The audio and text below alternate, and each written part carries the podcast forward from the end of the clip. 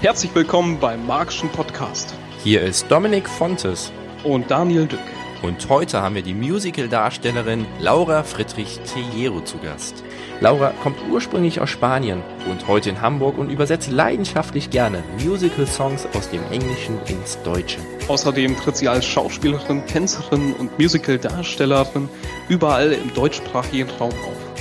Zudem hat sie zu Hamilton, einem amerikanischen Musical, ein Medley vom Englischen ins Deutsche übersetzt, wobei viele gesagt haben, das ist unmöglich. Du merkst jetzt im Interview sowas von, dass sie so richtig in ihrer Kunst aufgeht. Freue dich auf Laura Friedrich Tejero. Hallo Laura, hast du heute schon gesungen oder vielleicht auch getanzt? Hallo, hallo liebe Zuhörer. Ähm, gesungen habe ich immer, unter der Dusche meistens. Im Moment schreibe ich eher am Schreibtisch. Also ähm, Singen und Tanzen kommt gerade ein bisschen kurz, aber Ende des Monats bin ich dann wieder auf der Bühne. Was schreibst du? Darfst du schon etwas darüber erzählen? Ähm, momentan schreibe ich für Disney und für einen anderen Musical-Verlag. Ähm, ich übersetze Musicals und auch für Disney übersetze ich jetzt ähm, die Musik einfach für, für Disney Musicals, für den Disney Channel. Und äh, ja, also dazu singe ich manchmal. Aber das, das will dann doch niemand hören. Wie können wir uns so eine Arbeit bei dir vorstellen? Also übersetzt du ausschließlich den Text oder was genau ist sozusagen deine Mission dabei? Ja, also ich mache die musikalische Übersetzung. Das ist ähm, ganz anders als einfach äh, die Arbeit eines Dolmetschers. Man muss Hand in Hand mit der Musik gehen. Das heißt, es ist immer noch ein künstlerischer Beruf. Ähm, man hat die Vorgabe der Musik, der Noten. Und die deutsche Sprache hat es leider an sich, dass sie immer viel längere Sätze hat als ähm, in der englischen Sprache. Und deshalb muss man erfinderisch werden, man muss äh, kreativ werden, man muss sehr viel recherchieren, viel mehr als man glaubt, damit man einfach Ausweichmöglichkeiten hat, um den Text in die Musik zu packen. Also es geht immer um den Takt, dass der Inhalt des Komponisten einfach, äh, dass der da reinpasst. Ja, ähm, also meine Aufgabe ist es, mich irgendwie in das Gehirn des Komponisten hineinzuversetzen, also wie wenn ich jetzt, also wie mit in meiner Arbeit als Schauspielerin. Und ähm, dann versuche ich das zu erreichen, was er damals sich auch als Ziel gesetzt hat.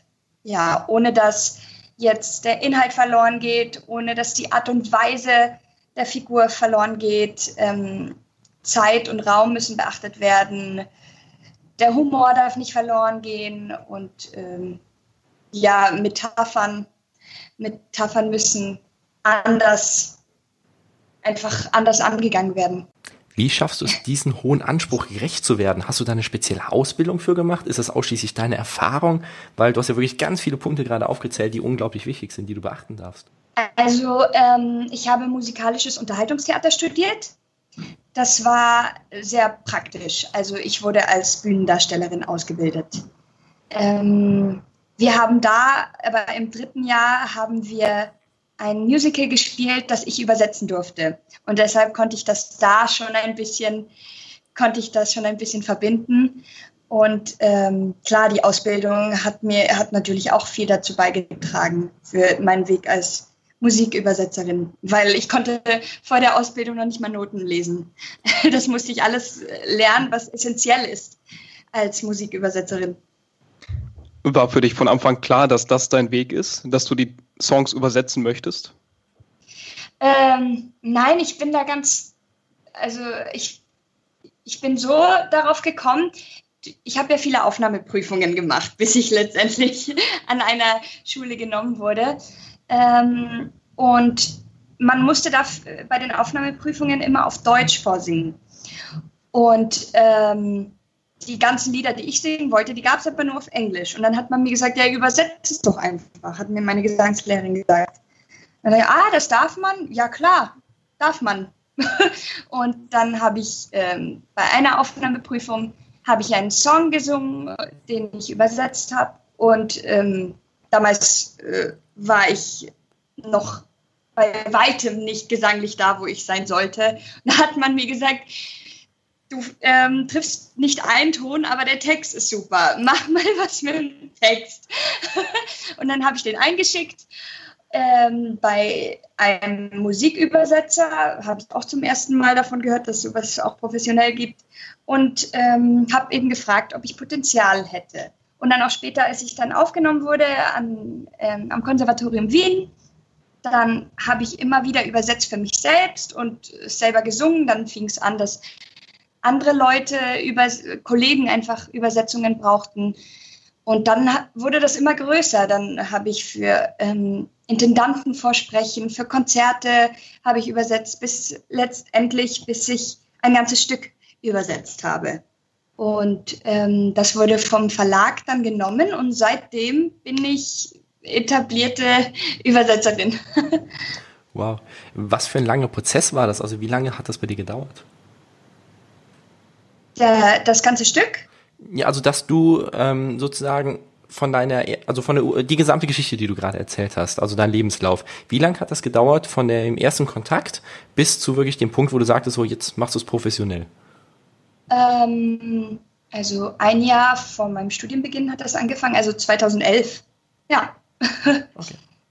So lange mache ich das schon. Aber wenn ich mir jetzt die Texte von früher anschaue, dann rollen sich auch meine Fußnägel auf. also ähm, da hat sich schon einiges getan. Aber ich habe es nie gelernt. Das ist wirklich Learning by Doing. Ähm, ich habe ich hab mir alles selber beigebracht und eben von, ich war angewiesen auf Feedback von anderen und ähm, wenn ich dann selber was gehört habe, wie es dann überhaupt klingt, weil wenn man schreibt, hört man das alles nur in seinem Kopf. Wenn es dann ein Darsteller wirklich singt, ist das wieder was anderes und dann merkt man, ah, das, darauf muss man mehr achten und darauf und ja. Warum wird das denn überhaupt in dem Business gewünscht, dass ein Song in der eigenen Sprache gespielt wird oder gesungen wird und nicht in dem Original? Ähm, ich bin da so ein ganz schlechtes Beispiel, weil ich gucke selber alles lieber im Original. Und ähm, aber der deutschsprachige Raum ist nun mal sehr, sehr groß. Und obwohl hier äh, Fremdsprachen eigentlich in der Schule sehr gut erlernt werden, will man dann doch wenn man sich einen schönen Abend im Theater gönnt, will man dann doch äh, alles in der Muttersprache hören, wenn möglich. Weil letztendlich erzählen wir ja Geschichten und die sollte man so gut wie möglich verstehen. Du meintest, ja. Du meintest zu Beginn des Gesprächs, dass du ja manchmal merkst, wie schwierig das ist, allen Dingen gerecht zu werden, aber dann auf der anderen Seite das auch wirklich in die deutsche Sprache übersetzt zu bekommen. Kannst du da mal irgendwie ein Beispiel geben von irgendwie etwas aus dem Englischen, wie du es ins Deutsche übersetzen würdest, sodass auch wirklich die Metapher oder was auch immer, was du da eben meintest, dass das trotzdem noch dabei ist? Ja, also ich weiß jetzt nicht, ähm, Klar, als Beispiel nehme ich jetzt einfach mal das Hamilton Musical, das du gesehen hast, mein Medley auf YouTube, weil da kann man sich das direkt anschauen. Ähm, viele haben mich zum Beispiel angesprochen auf diesen ausschlaggebenden Satz. Auf Englisch heißt es uh, Not throwing away my shot. Und äh, alle haben mich gefragt, wie wirst du das übersetzen? Und der Druck war natürlich ganz schön groß, weil es ist eine Metapher und ähm, andererseits ist es auch der Sound von Shut. Das ist, ähm, der ist sehr prägnant und zeichnet auch dieses Lied aus. Und das muss man dann erstmal versuchen, ins Deutsche zu übertragen. Und ich habe für einen Satz habe ich zwei Wochen lang überlegt. Manchmal sitzt man an, einem blöden Satz wirklich ewig. Man ist auf dem Laufband und denkt drüber nach, man wacht nachts auf und macht sich Notizen. ähm, und dann habe ich mir überlegt, gut, anstatt dass du jetzt versuchst, an das Original irgendwie ranzukommen, ähm, machst du, kreierst du was Neues. Also da wieder, geht es wieder darum, dass wir eigentlich auch Künstler sind. Deshalb habe ich das ganze Lied umfunktioniert in ein Schachspiel.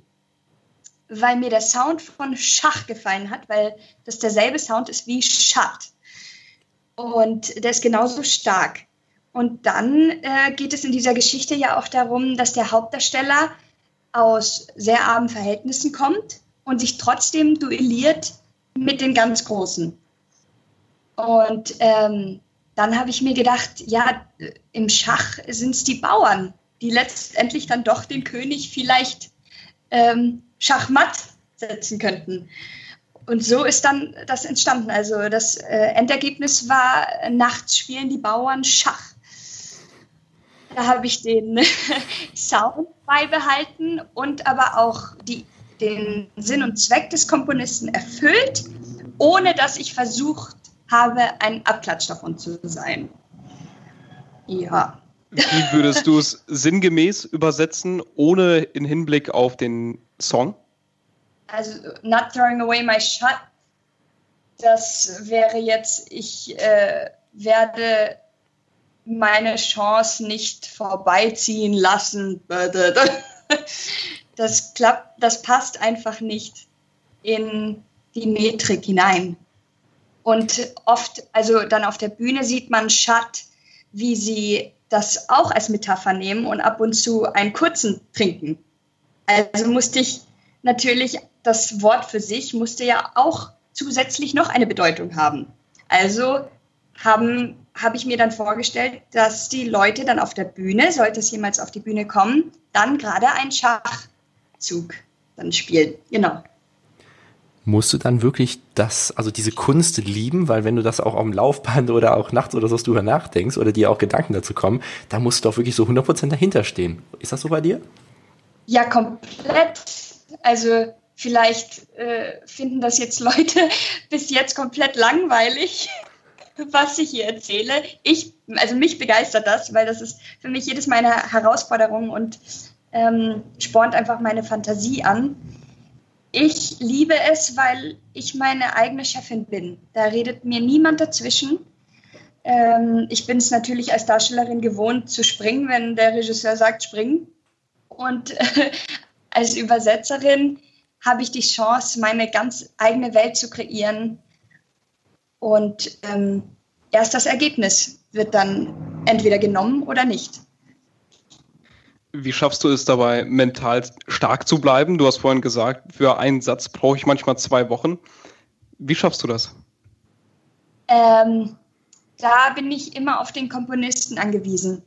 Also ähm, wenn der tolle Arbeit leistet und ich fasziniert bin, wie jetzt Lin Manuel Miranda in diesem Stück, der ist einfach ein Genie. Und dann packt es mich selber so, weil ich denke mir, äh, jeder sagt, das Stück ist unmöglich zu übersetzen. Also ist das für mich die Challenge. Ich, ich will dann das schaffen, was unmöglich ist. Und äh, deshalb schaffe ich es auch, mein, dass mein komplettes Privatleben dann drauf geht. also aus der Liebe zur Kunst dann sozusagen. Ja, genau, genau. Wie lange dauert denn so ein gesamter Prozess? Also sagen wir jetzt mal, du bekommst jetzt den Auftrag, setzt dich heute dran. Ähm, wann bist du dann fertig, so im Durchschnitt? Ähm, also jedes Stück hat eine andere Anzahl an Songs. Ähm, ich habe jetzt in der Heights übersetzt, das war ein anderes Stück von ihm. Das hatte 24 Songs und dafür habe ich drei Monate für die Rohübersetzung gebraucht. Und danach also ich bin, ich würde heute noch Sachen verändern. Der hört irgendwie nie auf, dieser Prozess, weil man lässt sein Baby ja auch nicht wirklich los. Ähm, während wir dann da auch damit auf die Bühne gegangen sind, haben wir auch immer wieder Sachen, ähm, haben wir optimiert. Also kann man gar nicht sagen. Also die Rohübersetzung hat jetzt drei Monate gedauert und der ganze Prozess danach, das in Buchform zu bringen, das dauert auch noch mal oh, äh, zwei Monate, weil man muss alles ja nochmal rückübersetzen, damit das die Autoren in den Staaten verstehen, das, was man übersetzt hat. also du übersetzt vom Englischen ins Deutsche und vom Deutschen wieder ins Englische. Ohne genau. einfach den Dann Text, den du bekommen hast, zu kopieren und wieder reinzusetzen. Genau. ja, das ist dann, hat dann nichts mit Kunst zu tun. Das ist wirklich Büroarbeit also vom Feinsten. Geht es dabei ums Absegnen, dass das okay ist, dieser Text von dir, oder warum genau musst du es noch übersetzen? Genau, der ähm, Komponist muss das natürlich absegnen, ähm, dass nicht jeder sagt, ich, ich habe das für ihn übersetzt und ähm, zum Schluss geht der Sinn und Zweck komplett verloren. Also ich verstehe das auch. Wenn ich ein Stück komponieren würde, dann würde ich auch wollen, dass das in einem anderen Land wirklich nach meinem Sinne übertragen wird. Achtest du bei der zweiten Übersetzung vom Deutschen ins Englische ähm, auch darauf, dass es alles Sinn ergibt oder machst du es einfach genauso, wie es dort steht? Also ja, dann, wenn, bei der Rückübersetzung ist es dann wirklich trocken. Eins zu eins übersetzen. Ja, da braucht man nicht viel Talent für. Du meintest eben ja schon, dass die Deutschsprache sehr komplex ist und etwas länger äh, viele Wörter zum Beispiel sind und ja, sich vieles einfach komplett anders anhört. Kannst du dazu mal ein paar Beispiele auch geben, so dass wir uns das sehr gut einfach mal vorstellen können? Und auf der anderen Seite, was genau für ganzen Faktoren sind da drin? Also was alles darfst du beachten? Was ist so der Unterschied zwischen der deutschen und der englischen Sprache? Also die deutsche Sprache ist sehr hart. Ähm, ich bin selber, das wird euch vielleicht verwirren, nicht so der Fan der deutschen Sprache. Deshalb versuche ich einen Weg zu finden, die deutsche Sprache ähm, so zu formen, dass es schön klingt. Das ist so meine Aufgabe. Ähm, jetzt zum Beispiel für ein Hip-Hop-Musical hat dann die deutsche Sprache doch sehr gut funktioniert, weil es dann oft die Härte hat dann doch einen sehr guten, äh, hat sich einfach sehr gut entwickelt für, für Rapper. Das kann man sehr gut verwenden und ist dann viel stärker in der Wirkung. Ähm, bei Balladen, jetzt so Schnulzballaden, da klingt Englisch einfach besser. Da versuche ich den Sound irgendwie beizubehalten, so dass ich die deutsche Sprache so weich wie möglich klingen lasse. Übersetzt du ausschließlich Songtexte oder auch Theaterstücke, die gesprochen werden? Mein Fokus ist auf Musikübersetzung.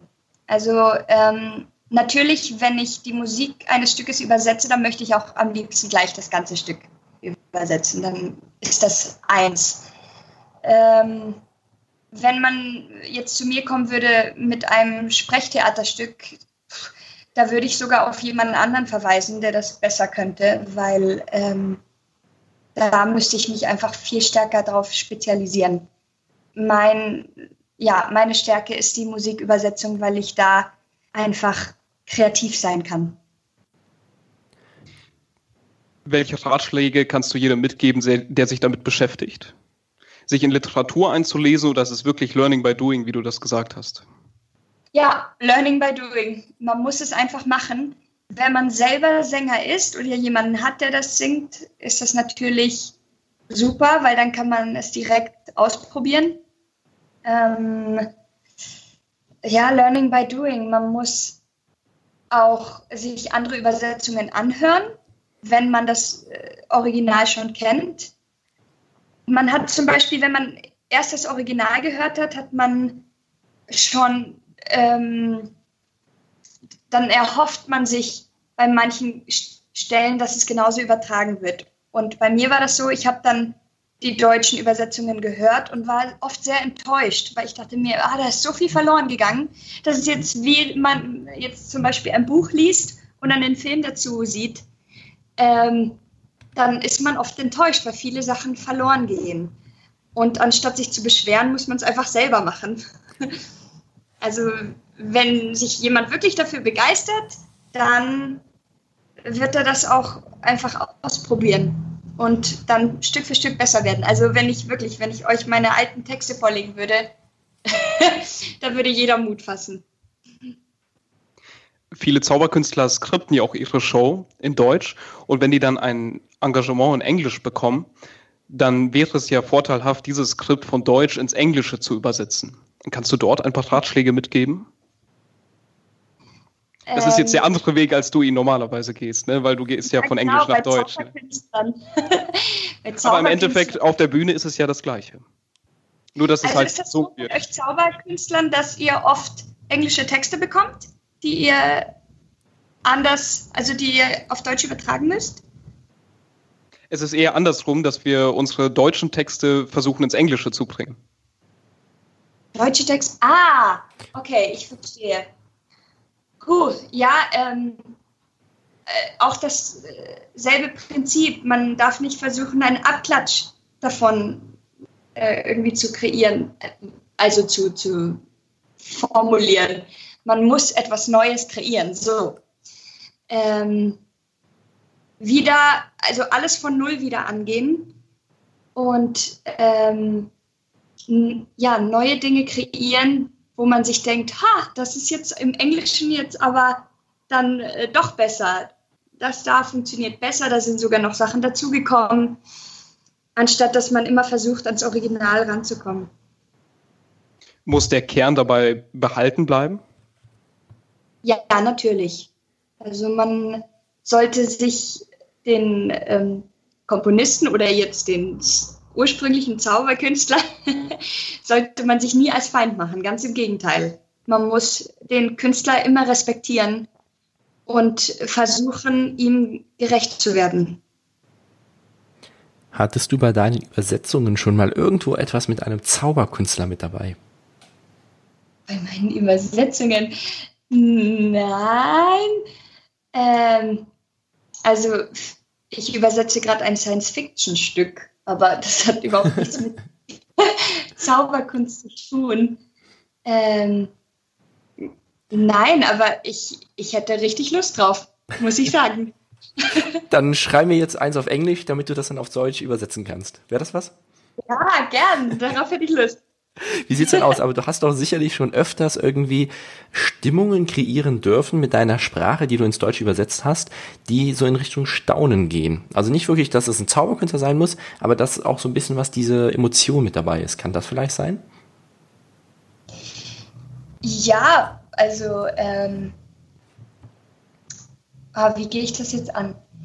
Also ähm, ich nehme jetzt immer dieses Hamilton-Beispiel, weil es eben das meine einzige öffentliche Arbeit ist. Ähm, da habe ich natürlich ganz eng mit den Sängern zusammengearbeitet, dass die auch wirklich nicht über die Sprache drüber fahren, sondern muss man auch die Konsonanten wirklich behutsam angehen, weil ähm, vieles lässt sich auch nicht einfach schriftlich erk erklären. Man muss das den äh, Darstellern zeigen, was so der Sinn und Zweck dieses Satzes war und dieser Wortwahl. Habe ich die, die Frage beantwortet? Ich weiß es gar nicht. so in etwa, doch, auf jeden Fall. Also finde ich schon. also es war halt eben so gefragt, äh, ob du auch Stimmung des, also ähm, ja, die Stimmung des Staunens sozusagen kreieren musstest bisher irgendwo in deiner Karriere. Des Staunens. Ja, das ist eigentlich dann immer in, liegt in der Hand des Darstellers der, also wir können auch nicht zaubern, wir Texter.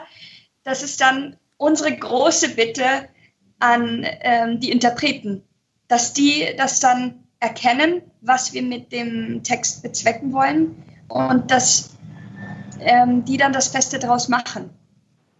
Weil die tollste Übersetzung bringt gar nichts, wenn der Interpret daraus nichts macht.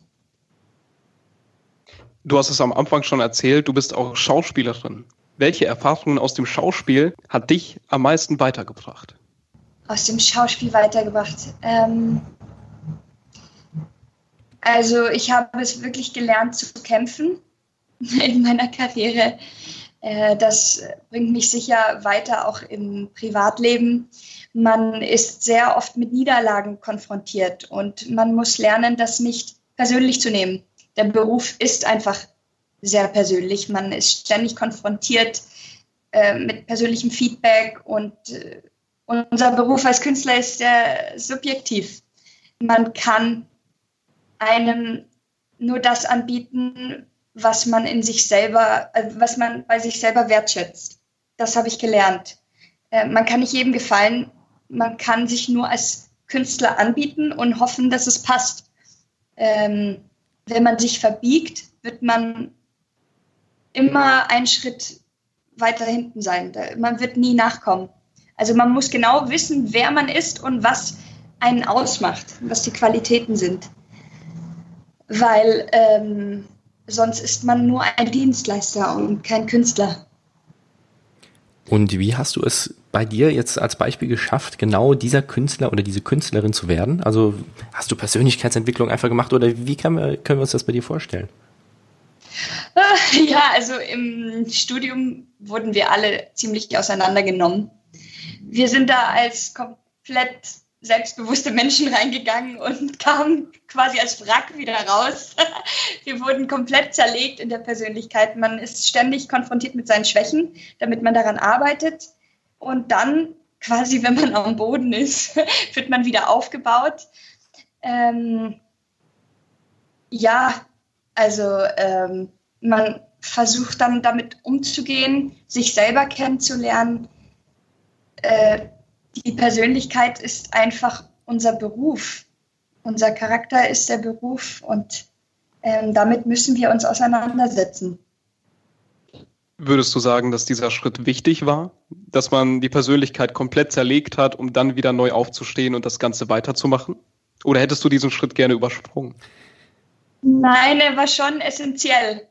Ich habe, ähm, man muss ja viel über sich lernen.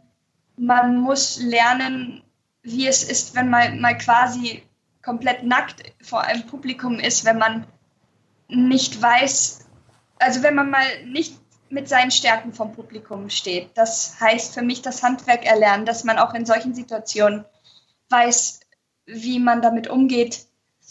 Ähm, ich, ich schweife immer so viel ab. Ähm, ja, man, man muss sich mit sich selber auseinandersetzen. Manchmal kann man das auch gar nicht mehr hören, weil man ständig mit sich selber beschäftigt ist. Ähm, und viele Leute in meiner Branche müssen auch, ehrlich gesagt, müssen auch zum Psychologen, weil ähm, das eben alles sehr persönlich ist. Und ähm, diese Niederlagen sind oft sehr groß und schlimm für einen. Und man muss wieder Kraft schöpfen, um sich für die nächste Rolle begeistern zu können. Kannst du mal ein Beispiel für so eine Niederlage geben? Also worüber redest du? So ganz konkret zum Beispiel jetzt. Also ähm, ja, wir sind, also 50 Prozent mindestens unseres Berufs bedeutet, sich vor einer Jury beweisen zu müssen. Und ähm, da ist man immer einer von mehreren hundert. Und ähm, ja, also man kriegt natürlich viel mehr Absagen als Zusagen.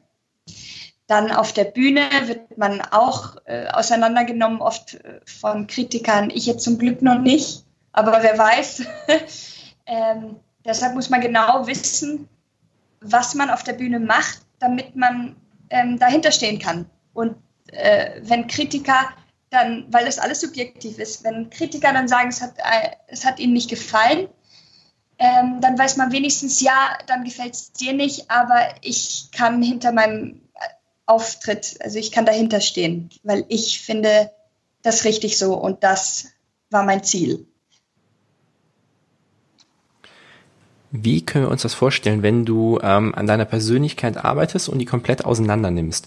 Geht es dabei darum, dass du dich umso besser kennenlernst, damit du in verschiedene Rollen dann besser schlüpfen kannst? Oder was ist so genau die Zielführung, also die äh, konkrete Intention dabei, dich besser kennenzulernen? Ähm, ja, wie gesagt, Emotionen sind unser Beruf und oft muss man die eigene Persönlichkeit mit in eine Rolle hineinfließen lassen. Ähm, wenn man, man, man kann jetzt keine gescheiterte Persönlichkeit auf der Bühne spielen, nee, sage ich jetzt mal, wenn man sein ganzes Leben lang auf dem Ponyhof gelebt hat. ähm, man ist sogar als Schauspieler dankbar, wenn man äh, Krisensituationen durchlebt hat, weil das sind alles Facetten, die man später, das sind, ähm, das ist wie auf einer Tastatur, das kann man dann alles später verwenden für die Bühne. Natürlich soll man nicht nur seine, äh, seine Privatsphäre auf die Bühne mitschleppen, auf keinen Fall. Nur der Auslöser, der kommt aus dem Privatleben. Würdest du das generell für jeden Künstler sagen, der auf der Bühne steht, dass das Private nicht zu sehr auf die Bühne geraten sollte? Ähm, das muss jeder Schauspieler für sich entscheiden, glaube ich, weil ähm, jeder hat einen anderen Zugang. Manche Leute möchten überhaupt nichts von sich selber auf der Bühne preisgeben. Die schlüpfen also wirklich komplett in eine andere Rolle und sind privat ganz andere Menschen. Äh, andere eben teils und andere schaffen es nur. Also zum Beispiel die Lee Strasberg-Technik, die ähm, beschäftigt sich ausschließlich mit persönlichen Ereignissen, die man auf die Bühne bringt. Ähm, das muss jeder für sich entscheiden, was für ein Typ Schauspieler er ist. Kannst du auf die Technik einmal kurz eingehen? Lee Strasberg Technik. Ja. Ähm, ich selber habe da noch keine Workshops zu gemacht. Ich habe nur immer gehört, dass es so das Gegenteil von der Stanislavski-Technik ist. Da gehe ich jetzt auch drauf ein. Also Lee Strasberg ähm, beschäftigt sich damit eben die Emotionen aus von sich selber zu nehmen, von seinen persönlichen Ereignissen. Und Stanislavski, Stanislavski geht halt ähm, wirklich auf Schauspieltechnik ein. Ähm, also ausschließlich Technik. Ich äh, generalisiere das auch gerade wahrscheinlich. Ich sage bestimmt auch viele Sachen, die nicht hundertprozentig so sind. Da müsste ich mich einfach mehr mit beschäftigen. Ähm, ja, zum Beispiel, wenn man jetzt auf der Bühne zum Beispiel weinen muss, da kann man es entweder so gehen, dass man an seinen toten Hamster oder so denkt, oder man hat es äh, handwerklich gelernt, dass was muss man, wo muss man auf seinem Körper drücken, dass man weint. Okay. Was ist besser? Äh, das kann ich nicht sagen. es muss einfach übertragen werden. Es muss das Publikum berühren. Wie man es letztendlich macht, ist wurscht. Es ist nur wichtig, dass die Emotion übertragen wird. Wenn du dann so verschiedene Emotionen auf der Bühne spielst, sagen wir jetzt mal weinen zum Beispiel oder gerade ganz fröhlich sein oder auf jeden Fall verschiedene Emotionen, wie schaffst du es, in jeder einzelnen Emotion immer präsent auf der Bühne zu sein? Also, dass du nicht irgendwie aus der Rolle rausfällst, sondern wirklich präsent auf der Bühne bist, aber auch im Gleichgewicht natürlich mit den anderen ähm, Schauspielerinnen und Schauspielern und auf der anderen Seite auch mit deiner Rolle gerade selbst. Ja, ähm, Präsenz ist auch so eine Sache. Manche haben es von Grund aus, manche müssen es äh, hart trainieren. Ähm, ich sag, ich denke, es liegt viel am Fokus. Wenn du ein ganz klares Ziel hast und wirklich ähm, genau weißt, was du tust und ähm, einfach, wenn die Rolle ein konkretes Ziel hat in diesem Moment, dann würde ich behaupten, steigt auch automatisch deine Präsenz, weil du dich dann in der Rolle oder eben als Privatperson für etwas begeistern kannst. Und dann kannst du dich auch erst, also erst dann kannst du dich hundertprozentig auf etwas äh, konzentrieren. Also du brauchst die hundertprozentige Aufmerksamkeit. Du kannst nicht nur halbherzig bei der Sache sein. Ähm, das ist ein Muskel, der auch trainiert werden muss. Präsenz. Ähm, das ist manchmal echt Schwerstarbeit und äh, Konditionstraining, ähm, das, die Aufmerksamkeit des Publikums aufrechtzuerhalten. Ähm, ja, wie man, keine Ahnung, wie man weiter präsent sein kann. Also Körperhaltung macht natürlich auch sehr viel aus. Wenn du du musst nicht groß sein, aber wenn du ähm, aus deiner Rolle etwas Großes machst, dann hast du automatisch viel Präsenz. Um nochmal kurz auf die Emotionen zurückzukommen, schaffst du es auch sofort umzuswitchen von einer Emotion zu einer anderen? Ja, das war auch Teil meiner Ausbildung. Ähm, deshalb findet man uns Darsteller oft so anstrengend, weil wir Emotionen haben wie eine Achterbahn. Wir switchen immer von einem Extrem ins nächste. Wir, wir werden sehr laut oder leiden sehr stark und intensiv und dann sind wir wieder überglücklich, was auch kein Mensch aushält. Ähm, wir lernen das zu switchen und zwar in einer Sekunde auf die nächste. Und im Privatleben ist es dann auch so. Äh, morgens äh, denkt man, die Welt geht unter und dann mittags denkt man, man ist der glücklichste Mensch auf Erden. Sind die Gefühle dann echt oder müsste ja sein, oder? Ja, ja, schon. Die sind, die sind schon echt. Als, ich glaube, jeder Künstler hat stärkere Emotionen, schon von Grund aus. Warum von Grund auf? Ähm, naja, wir, wir, wir, ja, wir durchleben einfach viele Emotionen. Wir haben das Bedürfnis, auf der Bühne oder im Film oder wo auch immer, wir haben das Bedürfnis, ein Gefühl zu teilen. Und deshalb ist es auch immer, es muss stärker sein als bei Normalsterblichen. Wie schaffst du es, die Zuschauer davon zu begeistern, also die Zuschauer in eine gute Stimmung zu bringen, sodass sie gerade für diesen Augenblick den perfekten Moment spüren? Ähm, Und das Tag für Tag, immer wieder aufs Neue. Ja, das ist auch äh, die Challenge. Man ähm, versucht natürlich keine Emotionen einfach abzuspielen, sondern immer wieder neu zu kreieren, immer wieder in sich tief hineinzugehen und das und ähm, oft muss man wieder einen ganz anderen Auslöser finden. Ähm, ich kann zum Beispiel nur Spaß erzeugen, wenn ich wirklich selber auch Spaß auf der Bühne habe. Weil das Publikum ist nicht dumm. Die spüren alles. Ähm, es, die, die merken, wenn was nicht echt ist. Als ähm, Musicaldarsteller ist man oft acht Shows die Woche auf der Bühne. Und ähm, da muss man sich wirklich was einfallen lassen, dass das kein, dass das nicht einfach abgespult wird. Wie schafft man es, gegen diese Routine anzukämpfen, gegen das Hamsterrad, weil man es ja immer wieder gleich abspielt? Oder eben nicht? Ja, eben wenn man jedes Mal aufs Neue einen neuen Auslöser sucht. Man versucht sich, äh, man ist ja auch jeden Tag ein bisschen anders drauf. Ähm, manchmal ist eine Emotion wahnsinnig einfach abzuspielen. Manchmal auch, muss man auch wirklich tief graben. Ähm, es ist, äh, deshalb ist man nach einer Show auch, die wirklich in die Tiefe geht, immer sehr erschöpft, weil man immer tief graben muss und immer neu kreieren muss. Was ist für dich bei einem Musical, wenn du da auf der Bühne stehst, so das Allerwichtigste? Also mehr so der Gesang, mehr das Tanzen. Was ist so das, was dir am meisten Spaß macht und wo glaubst du auch, kannst du am meisten mit ausdrücken?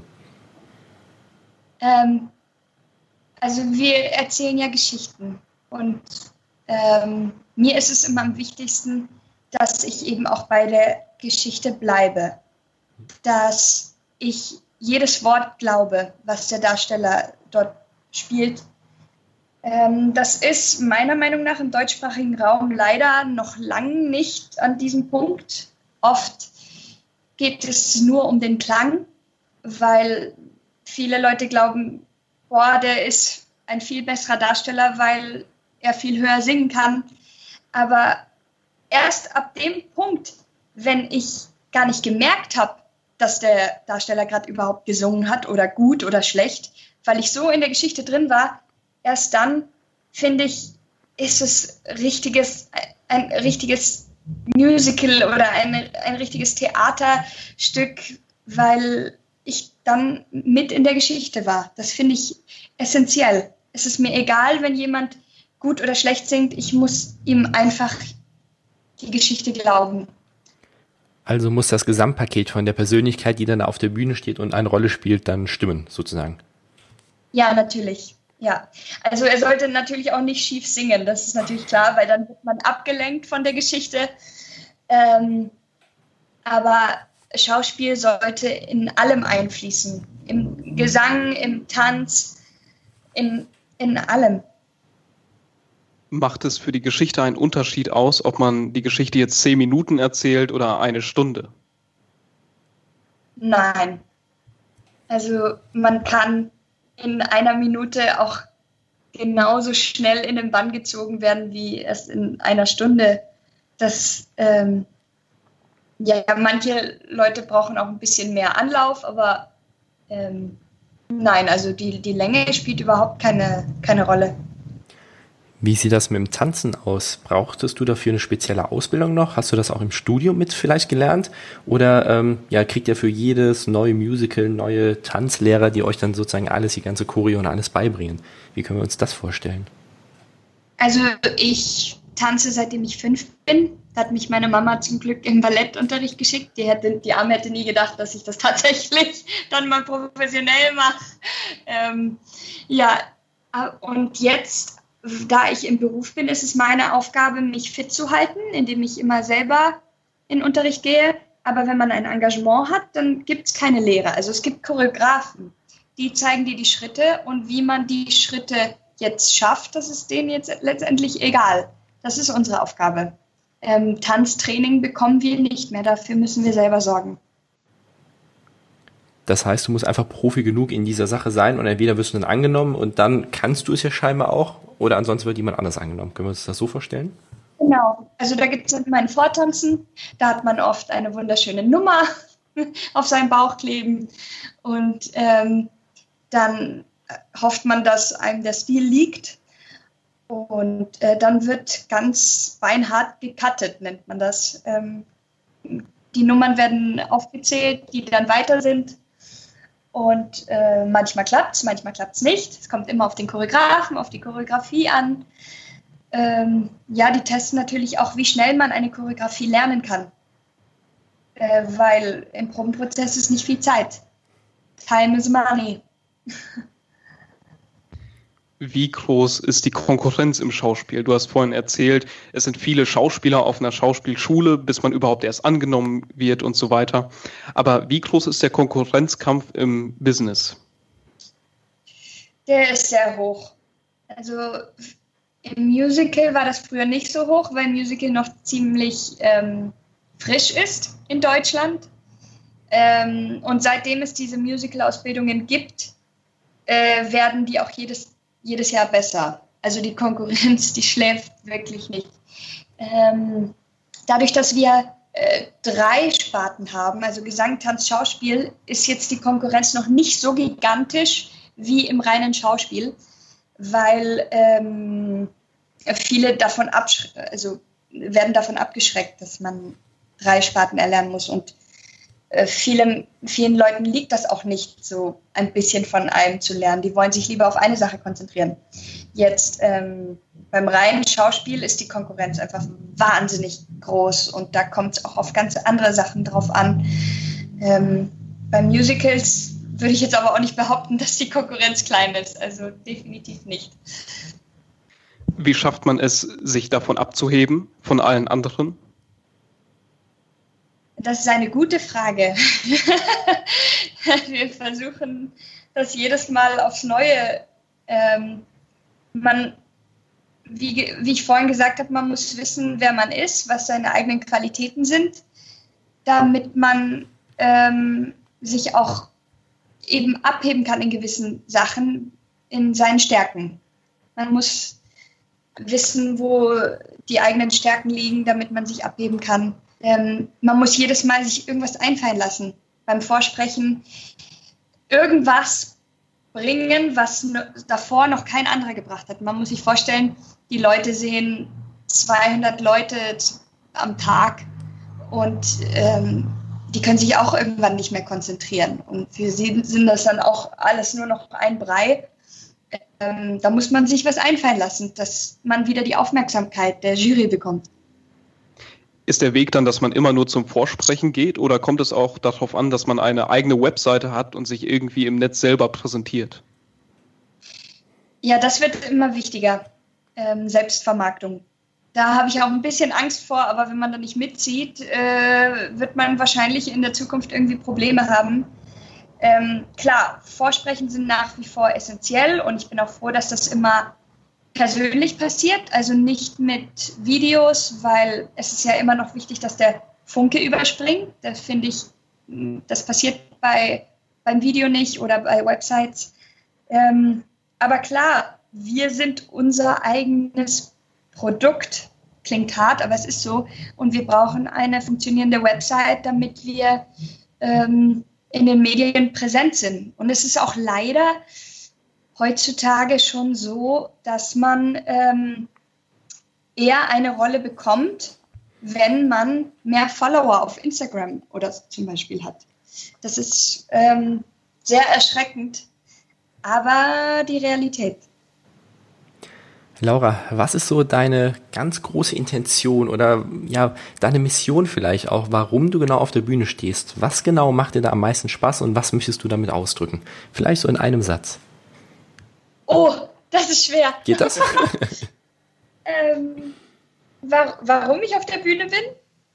Warum du auf der Bühne bist und was du vielleicht damit ausdrücken möchtest. Deine Intention, Mission, Begründung.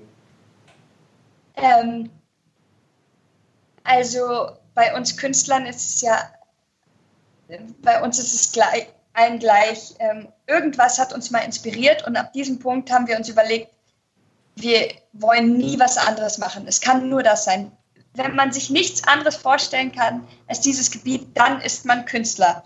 Und ob das jetzt für die Bühne ist oder für was anderes, ähm, ist letztendlich egal.